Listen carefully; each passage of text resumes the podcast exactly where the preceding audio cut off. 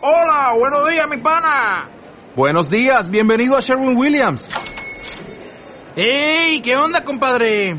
¿Qué onda? Ya tengo lista la pintura que ordenaste en el ProPlus app. Con más de 6.000 representantes en nuestras tiendas listos para atenderte en tu idioma y beneficios para contratistas que encontrarás en aliadopro.com. En Sherwin Williams somos el aliado del PRO. Saludos cordiales. Esto es Radio Nueva Era.es emitiendo un programa más en este espacio Evolucionando en Conexión en el que pretendemos llevarles los contenidos más interesantes que encontramos en el panorama nacional e internacional. Soy Antonio Fernández Fígades y espero que pasen un tiempo agradable en nuestra compañía. Hoy me encuentro con dos personas muy cualificadas eh, eh, que van a hacer una ponencia para presentar un libro en Granada uno de ellos es eh, Valentín Fernández Vidal y el otro Juan José Rueda Jaimes. Eh, y por presentar a cada uno de los dos a los que vamos a hacerle la entrevista, pues diré que Valentín Fernández Vidal es ingeniero de telecomunicación y a lo largo de su vida profesional ha ocupado diferentes puestos de investigación y dirección de proyectos en los campos de la información y comunicaciones desarrollando tareas como experto internacional. Ha sido profesor en diferentes universidades y es autor de libros y numerosos artículos. Es director y cofundador de empresas de tecnología y desde hace más de 30 años está dedicado a la investigación sobre nociología y especialmente el goteanismo y el estudio e investigación de los fenómenos de la conciencia, sobre los que imparte seminarios y conferencias. Es autor asimismo de escritos y artículos sobre los temas relativos a la evolución de la conciencia y a los límites del conocimiento. Y, Juan José Rueda Jaimes es licenciado en Filosofía y Letras, especialmente, especialidad de Psicología, es psicoanalista, miembro titular de la Asociación Psicoanalítica de Madrid y es autor de diversos artículos de psicoanálisis aplicado, así como diversas conferencias eh, tanto sobre psicoanálisis, sobre epistemología cotidiana. Desde hace más de 30 años estudia la obra de Rudolf Steiner, Kubelwitz y Sergei eh, Prokofiev. Em, y bueno, los tenemos a los dos al otro lado del teléfono de, de la línea Skype en este, en este caso. Eh, lo primero que hago es saludarlos. Eh, buenos días, eh, ¿cómo estás, Valentín? Buenos días, Antonio. Pues muy bien, encantado de tenéis esta charla anticipativa de, lo que será pasado mañana en, Granada. Y buenos días, José, ¿cómo estás? Buenos días, Antonio. Encantado, como Valentín, de compartir contigo y con los oyentes una entrevista, un programa que será, como decía Valentín, un, un previo a la charla que vamos a dar el, próximo viernes en, en Granada. Encantado de estar allí además. Perfecto, pues muchas gracias. la, charla se dará en el monasterio de San, Bernardo el viernes 9 de julio, lo repetiremos después más tarde, y, y se llama La evolución de la conciencia como despliegue del yo que es una anticipación eh, o una presentación de un libro escrito eh, por los dos que se llama El viaje solar de la conciencia. Eh, este libro habla de la conciencia que surge desde el interior del ser humano y que se manifiesta en el progresivo ascenso del pensar, facultad transparente cuya fuente es el yo, según sus autores, por tanto, podríamos decir que la evolución de la conciencia es la, es la evolución del yo, un camino paralelo al curso del Sol desde Oriente a Occidente. Y decimos con Gautier que el mundo no tiene sentido fuera de la conciencia del hombre y además, si el ser humano no acierta a comprenderlo, este maravilloso universo no cumpliría con la meta para que fue creado. La realidad del mundo está atada a la comprensión que el hombre haga de él y esta comprensión debe ser liberada de las ataduras del pensar dominante basado en la ideología materialista, tiene que producirse una auténtica resurrección del pensar y adquirir la conciencia de que el mundo no es algo ajeno al hombre, sino que participa en la realidad como co-creador. Este libro ha surgido de su experiencia, de sus encuentros en estudio y reflexión durante más de 30 años y trata de mostrar un camino para comenzar a aproximarse a esos interrogantes y de evidenciar que tras lo visible late lo invisible.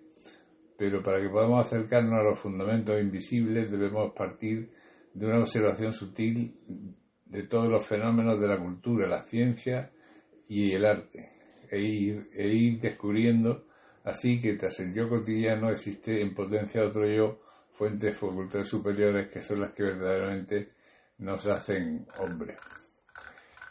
Bien, pues yo empezaría um, preguntando a, a Valentín, eh, bueno, ¿qué, ¿qué, os ha movido a, a escribir este libro? ¿Qué, cuál ha sido la motivación fundamental que, habéis tenido para, para, para poneros a, escribir y, narrar lo que pareció un, un tratado, un ensayo apasionante?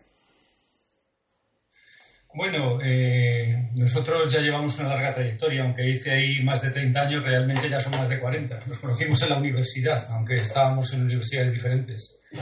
Y hemos trabajado siempre eh, de una manera o de otra en estos temas, en el tema de, lo, como diría Novalis y que has citado antes, lo visible detrás de lo invisible detrás de lo visible.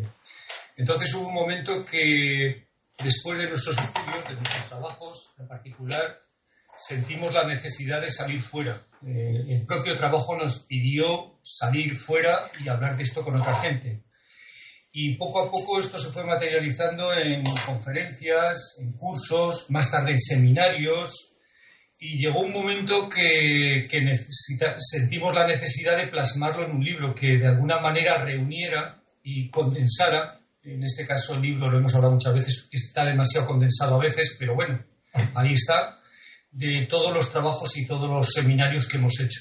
Y esa fue un poco la iniciativa que nos llevó a hacer el libro, que fueron varios años, y finalmente, digamos, el parto de verdad fueron nueve meses, como corresponde. Y así surgió el libro. Como corresponde a, cualquier nacimiento humano, ¿no? Exactamente. Exactamente. Bien. Y, y Juan José, yo te preguntaría ya que tu especialidad es la psicología, eh, eh, la conciencia parece que, es el gran desconocido, ¿no? Por más que se investiga en ella, no se termina de, saber exactamente qué es o cómo, ni, ni siquiera a veces cómo funciona, ¿no? Eh, ¿Qué aportaciones hacéis al respecto?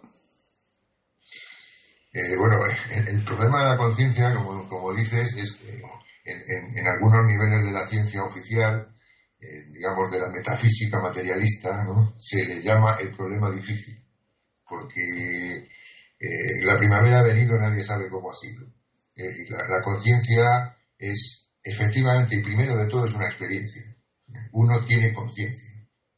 Exactamente igual como todos los días se levanta del sueño y al despertar aparece la conciencia como por arte de magia. Es decir, está, intentan explicarlo los científicos, como digo, desde la, desde la metafísica materialista como productos del cerebro, de sinapsis cerebrales, de electricidad cerebral, pero la explicación esa en realidad no dice nada sobre lo que es una experiencia, que es la experiencia de yo estoy ahí, el, yo soy. Heidegger dice aquello de que estar en el mundo es el Dasein, es el, estar ahí. Y el estar ahí solamente puede estar ahí un sujeto autoconsciente de sí, porque es la única forma como uno se relaciona consigo mismo y con el mundo y con los otros. Entonces, el problema de la conciencia, yo creo que desde el punto de vista de la ciencia materialista es irresoluble. La conciencia solo puede ser vista y comprendida desde dentro de ella. No sé si te contesto. Pues sí, bueno, dar, las pistas un poco de por dónde habría que investigar para, saber o tener un indicio de qué es esto de, la conciencia, ¿no? Eh, En cuanto al libro, el libro según eh, Valentín, el libro parece que es el resultado de, de un análisis de una evolución, ¿no? De cómo la conciencia ha evolucionado en el ser humano a lo largo del tiempo, ¿no? Sí, esa es la idea, mostrar eh, que el ser humano evoluciona y sobre todo evoluciona en su conciencia. Su percepción del mundo además corresponde a su percepción del mundo. El mundo es tal como lo percibe la conciencia humana. Entonces, eh, lo que tratamos de, si tenemos que poner unos eh, límites temporales en el libro, nos hemos remontado a, prácticamente a, la aparición del pensamiento como tal en, la antigua, los antiguos presocráticos en Asia Menor y hemos ido viendo un poco cómo iba evolucionando toda desde esa conciencia mítica a esa racionalidad incipiente y cómo el pensamiento se iba plasmando de una u otra manera a lo largo del libro, lo hemos ido manifestando en en la época antigua, en el Renacimiento y cómo llegamos a la Edad Moderna y llegamos a la situación en que estamos, que es paradójica porque la conciencia prácticamente se niega a sí misma. Entonces, eh, nuestra idea ha sido mostrar la conciencia como algo que se va implantando en el mundo, pero que detrás hay unas fuerzas ocultas, las, las fuerzas del yo realmente, yo espiritual, vamos a decirlo con todas las palabras, podríamos decir supraconsciente e inmaterial, pero es que además eso es lo que siempre hemos llamado espiritual, que van, eh, que van generando una conciencia que en un punto, y es la parte final del libro, en un punto llega a una especie de umbral cuando tiene que tomar conciencia, tiene que tomar la conciencia conciencia de sí misma, por decirlo de alguna manera. Tiene que, que ver que las fuerzas que la sostienen tienen que nacer de ellas aunque en otras épocas, digamos, fueron sostenidas por otros elementos, por otros elementos sociales, por otros elementos de pensamiento. Esa es la idea del libro.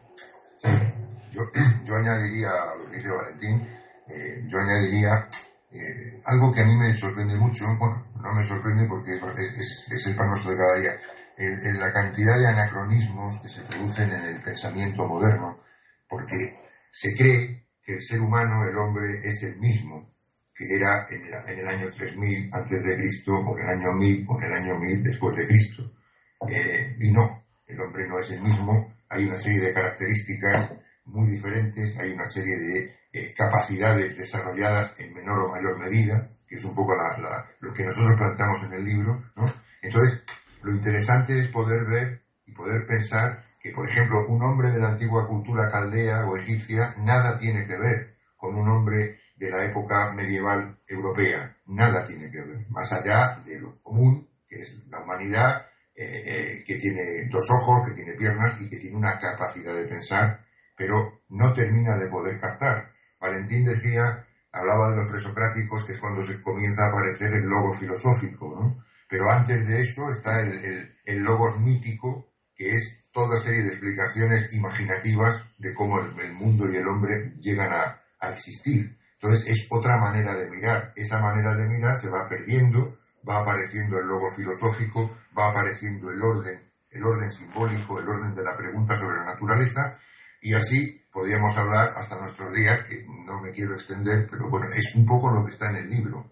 Y, y yo insistiría en la idea de que la conciencia es en la medida que hay un yo que se desarrolla, y el sujeto del yo es justamente lo que nos hace humanos, ser, sujeto, tener un yo.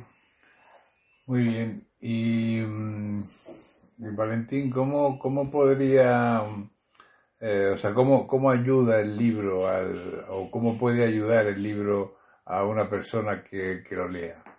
¿Qué, utilidad práctica eh, tiene eh, al margen de, de, tener una mayor comprensión teórica de, del funcionamiento de la conciencia y del desarrollo que ha tenido a lo largo del tiempo? Bueno, el, libro, mm, nosotros hemos querido hacer eh, un desarrollo, o sea, evidenciar el desarrollo de la conciencia humana desde muchos puntos de vista, desde el arte, desde la filosofía, desde el pensamiento, desde la ciencia, hemos tocado muchos palos, ¿no? Para evidenciar cómo la conciencia va variando. Nosotros querríamos, eh, por un lado, eh, poner de manifiesto que, como decía Juanjo al principio, la ciencia materialista realmente no explica nada. Es más, no explica ni el mundo científico. La gente se cree que está empeñada en que la ciencia va a descubrirlo todo. La ciencia, la ciencia además de más nivel, ya sabe que no puede descubrirlo todo, ni muchísimo menos. Y que el hombre no es un ser, ni el mundo es un elemento puramente material. Entonces, lo que queremos eh, evidenciar en el libro primero es eso, que, el mundo nos explica con, lo material y la ciencia no nos va a dar ni una explicación del mundo, ni mucho menos de nosotros mismos. Y luego que en la edad moderna, en la edad contemporánea, hemos entrado y señalamos los factores que lo señalan en un momento en donde el hombre está en el umbral. Aparecen muchas características del umbral que vamos señalando a lo largo del libro donde hay una oscuridad creciente para el ser humano. Creemos que muchas manifestaciones que podemos ver hoy en día en la calle eh, corresponden a esta manifestación de un hombre que se encuentra en un umbral y que no sabe muy bien cuál es la, cuál es la salida de ese umbral. Entonces, lo que nosotros proponemos es que hay una posibilidad que, apelando a fuerzas internas, porque es la voluntad lo que se va a poner en juego, es la voluntad de que ese yo se evidencie y tienen que nacer de uno mismo. Ya las antiguas explicaciones religiosas, las científicas lo acabamos de mencionar, etcétera, ya no van teniendo sentido, ya no, le valen al ser humano. Necesita ver demostrado, necesita creer en algo, pero que lo pueda evidenciar, que lo pueda ver. Entonces, en lo que tratamos de mostrar es que existen posibilidades, existe un camino, un camino del héroe, como hablamos al final, donde el ser humano pueda ser el artista de sí mismo, como diría Nietzsche o diría Goethe. En fin, esa es, la, esa es un poco la idea.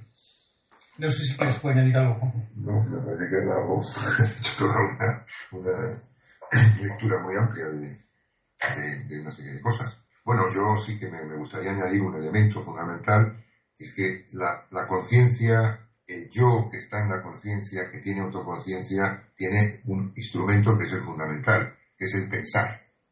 El pensar es una capacidad que tampoco puede ser explicada por la metafísica materialista, puesto que es un, un, proceso, un modo de funcionamiento invisible. El pensar es invisible, no, no tiene manera de ser capturado.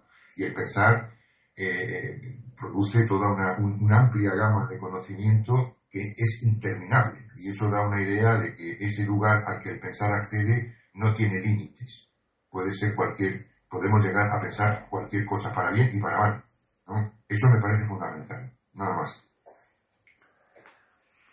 Pero como psicólogo, eh, Juan José, eh, eh, ¿cómo ves la conciencia en la actualidad? ¿qué, te, parece, sobre todo en la gente joven, eh, qué movimiento está surgiendo en la actualidad, ¿no? Porque parece que el, la, religión como apoyo eh, pues eh, está, está, perdiendo mucha de la vigencia que tenía. Eh, las, existe un movimiento de la llamada nueva era que está haciendo muchas aportaciones.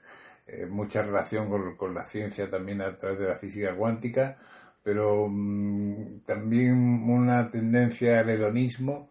¿Cómo se conjuga todo eso?